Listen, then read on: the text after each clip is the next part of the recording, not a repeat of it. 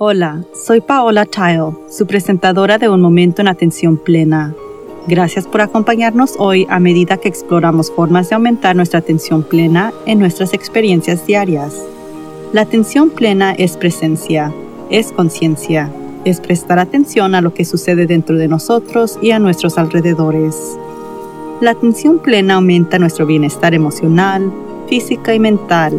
También puede mejorar nuestra concentración y productividad. Y hay muchos beneficios para la salud al practicar la atención plena y meditación, desde bajar la presión arterial hasta aumentar la longevidad. Quizás lo más importante en nuestro mundo caótico de hoy es que la atención plena fortalece nuestra capacidad de ser más compasivos con nosotros mismos y con los demás. La mayoría de las semanas solo puedo dar un vistazo periódicamente a las noticias porque el mundo parece bastante hostil. Vi a un canadiense gritando a uno de los camioneros involucrados en el bloqueo en Ottawa y dejó caer una bombardea de malas palabras unas diez veces en menos de un minuto no es lo que normalmente imaginamos como comportamiento canadiense.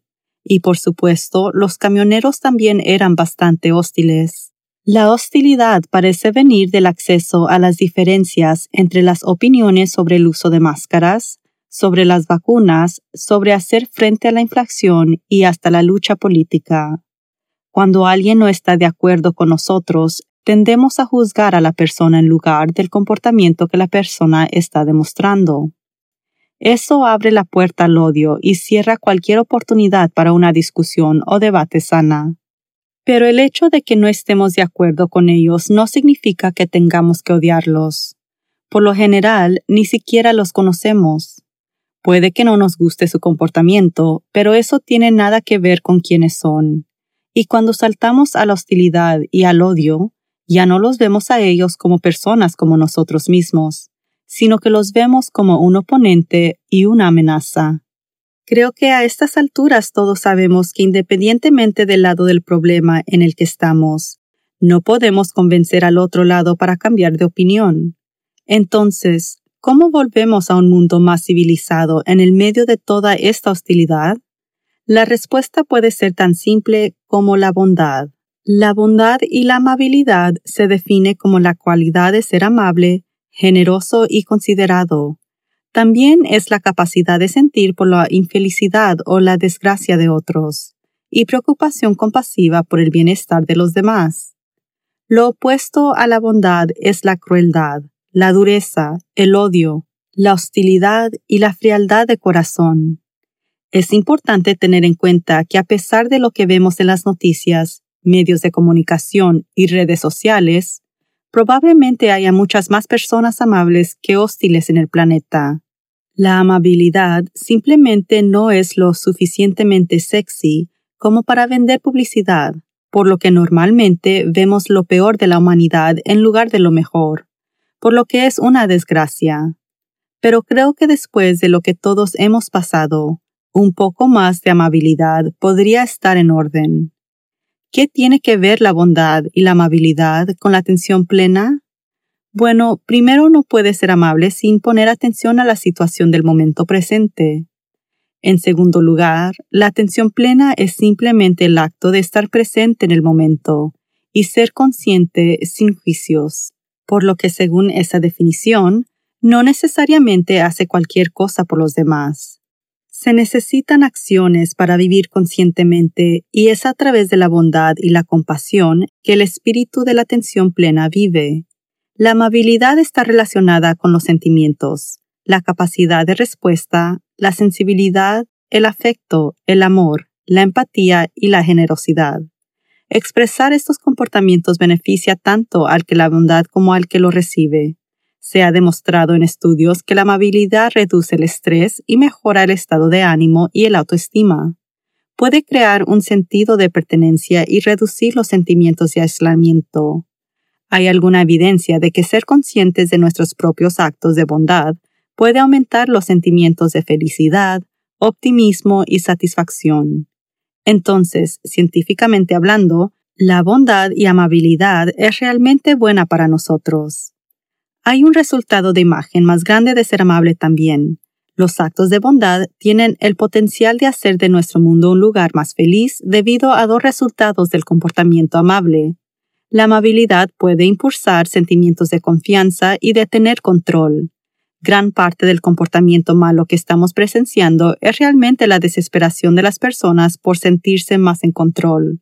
Por lo que practicar la bondad no solo podría ayudar a que ellos logren eso, pero también alivia el estrés y la frustración que se derrama en la sociedad por entero.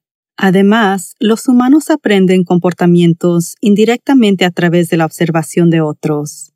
Ya sabemos que las emociones son contagiosas, pero también los comportamientos lo son. A medida que observamos comportamientos, nuestros cerebros analizan no solo los comportamientos, sino los juicios morales detrás de ellos estamos reconociéndolo sin siquiera ser consciente de ello. Y es por eso que se enfatiza tanto el modelado en la crianza de los hijos. Los niños aprenden más de lo que hacemos que de lo que decimos. Dado que la amabilidad puede mejorar nuestra propia salud y ayudar a los demás, parece obvio, pero ¿cómo nos volvemos más amable? Como siempre empieza por nosotros mismos. Practique ser amable consigo mismo. Tome cuidado y sea amable consigo mismo cuando cometa un error. Sea egoísta cuando esté mal o triste. Integre la bondad en su práctica de meditación colocando su mano sobre su corazón y suavice su diálogo interno recordando de relajarse y tomar calma, o recordarse a usted mismo que está bien en el momento presente. Aprecie lo bien que se siente ser amable, lo que significa ser consciente prestando atención a lo que sucede en su mente y cuerpo cuando ha realizado un acto de bondad. Para aumentar la bondad hacia los demás, dígales a las personas cuando sienta algo positivo por ellas.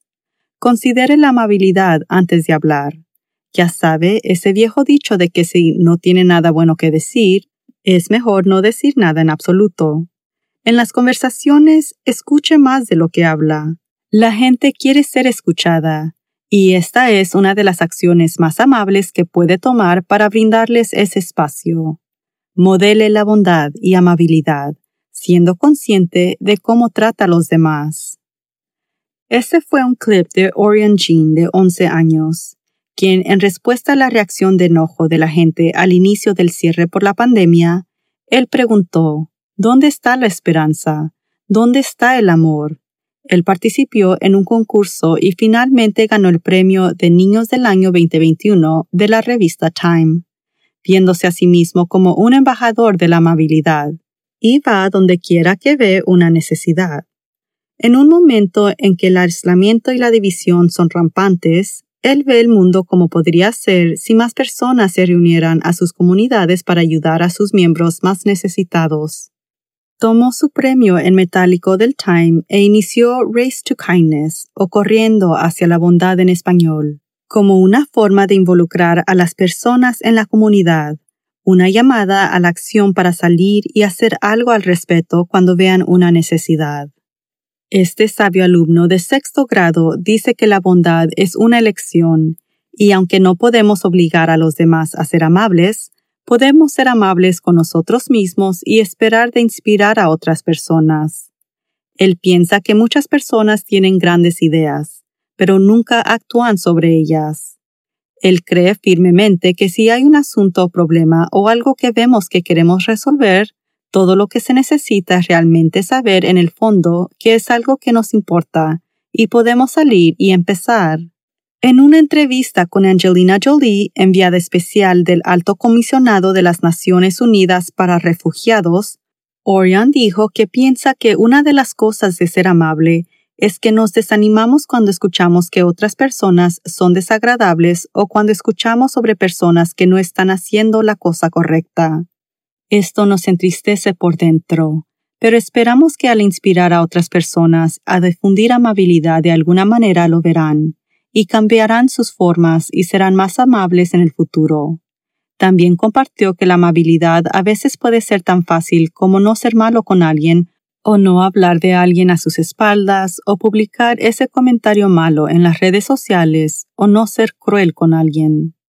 Un joven increíblemente consciente que no solo modela la bondad, sino que también promueve el cuidado personal, Poder entender de que con tan solo 11 años tenemos que cuidarnos para poder ser de más servicio a los demás. Shamash Aldina escribió un artículo en mindful.org hablando de su monje favorito, a Jean Brahm. Hablando en el sede de Google en el año 2015, compartió que la atención plena y la compasión trabajan mucho mejor juntos y acuñó el término kindfulness, como la amabilidad. Aldina dijo que en lugar de usar la palabra atención plena, tal vez la amabilidad será mejor.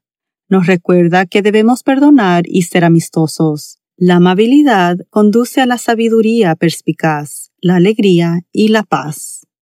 Mientras nos enfrentamos a lo que parece ser otro año desafiante en muchas frentes, ¿no podríamos todos usar un poco más de amabilidad?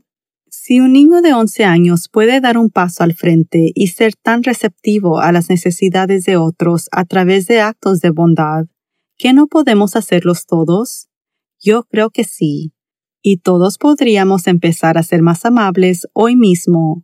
Como dijo Orion, puede ser tan simple como sonreírle a alguien, así que considere lo que puede hacer para proporcionar más esperanza en el mundo. Los cambios importantes ocurren una persona a la vez. Así que considere practicar la amabilidad y veamos qué podemos hacer cada uno de nosotros. Hasta la próxima vez. Lo animo a que medite cada día y permanezca presente en la atención plena en todas sus actividades diarias. Simplemente lleve su conciencia total al momento presente para desarrollar sus habilidades de atención plena, prestando atención a cada detalle de lo que está haciendo, desde lavar los platos hasta las tareas laborales y hasta dar un paseo en pie. Su mente divagará y eso es normal. Cada vez que se dé cuenta de que está vagando, eso es atención plena.